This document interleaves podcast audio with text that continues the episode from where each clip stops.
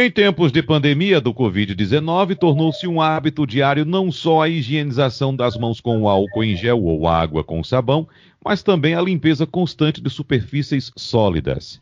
Infectologistas têm alertado para isso, pois o novo coronavírus, como você sabe, pode ficar ativo por horas e até dias em aparelhos como celulares, computadores e em toda e qualquer superfície de aço, plástico ou outros materiais. No entanto, existem muitas dúvidas em relação à limpeza do interior do veículo. Por isso, vamos conversar agora com o nosso consultor Alexandre Costa. Olá, Alexandre, tudo bem com você? Olá, Wagner. Olá, amigos. Olá a todos. Alexandre, a gente já falou aqui no programa a respeito do álcool em gel, o recipiente do álcool em gel dentro do carro. Você, inclusive, quebrou alguns mitos né, que circulavam pela internet em forma de fake news. Mas em relação à limpeza, a gente utiliza lá aquele frasquinho, passa na mão, da mão já toca no volante, toca ali na manopla do câmbio. Há inclusive a possibilidade de ressecamento desses revestimentos do volante, do câmbio, mas especificamente dos eletrônicos. Nós temos hoje, por exemplo, nos carros, uma central multimídia. Nós temos também, Alexandre, a chave do carro, que é uma peça eletrônica bastante importante e que, evidentemente, deve ter suas restrições a líquidos, principalmente água, Alexandre. O que é que você diz? É muito bom a gente falar isso, Wagner, porque vamos entender primeiramente que o interior de um veículo ele é composto de vários materiais distintos. Muitas vezes você tem um, um plástico mais macio, você tem um plástico duro, você tem a própria superfície de vidro né, uh, no interior do veículo, você tem algumas partes cobertas em couro, né? Você tem as telas táteis das centrais multimídia, então cada um merece uma, uma, um cuidado diferenciado. O que eu tenho recomendado para muita gente, sabe o que é, Wagner? É fazer a higiene da mão no momento que entra no carro, certo? Porque isso aí já contribui bastante para evitar a contaminação daquela superfície. Então, eu tenho recomendado para muita gente que ande com a bisnaguinha ou de álcool gel ou de álcool líquido, né, do 70%, para fazer uma higiene, eu sempre procuro fazer e recomendo fazer isso com a porta ainda aberta, né? logicamente em locais seguros, né, onde a gente pode fazer isso. Então, normalmente eu entro no carro com a porta entreaberta, coloco a mão para fora, uso o spray nas mãos, limpo bem as mãos, espero secar então, um pouco para depois tocar as superfícies. Então, isso já é um ponto aí é, é positivo, né? evitar tocar na superfície, por exemplo, do volante revestido em couro, ou de outras superfícies mais sensíveis diretamente com a mão úmida de álcool.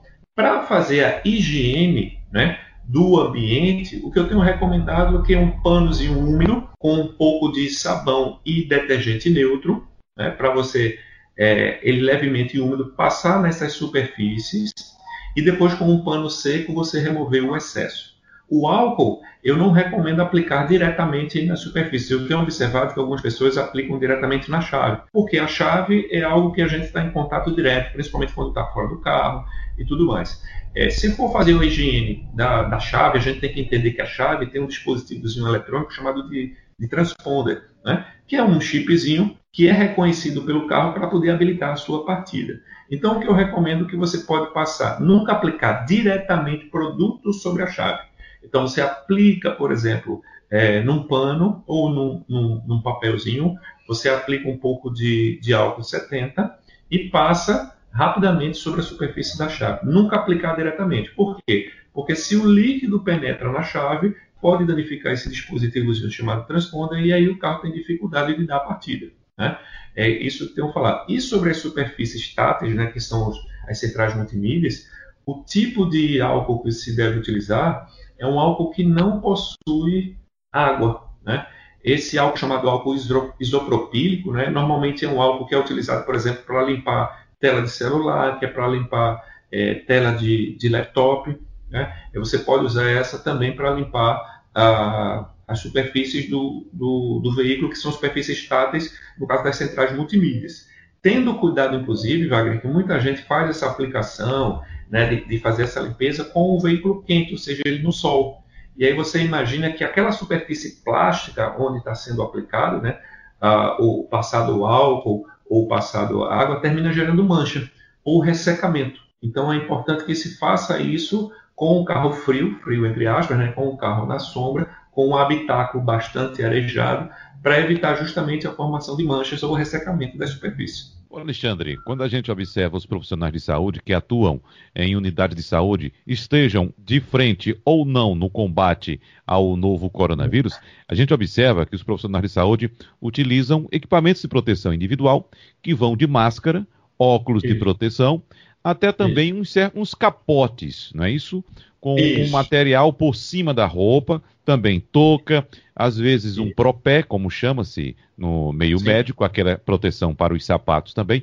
Ou seja, há uma proteção, dando a entender que o vírus pode ficar impregnado em nossa roupa também. Se Sim. o vírus fica impregnado em nossa roupa, pode ser que nós estejamos, de certa forma, transportando o vírus para dentro do carro.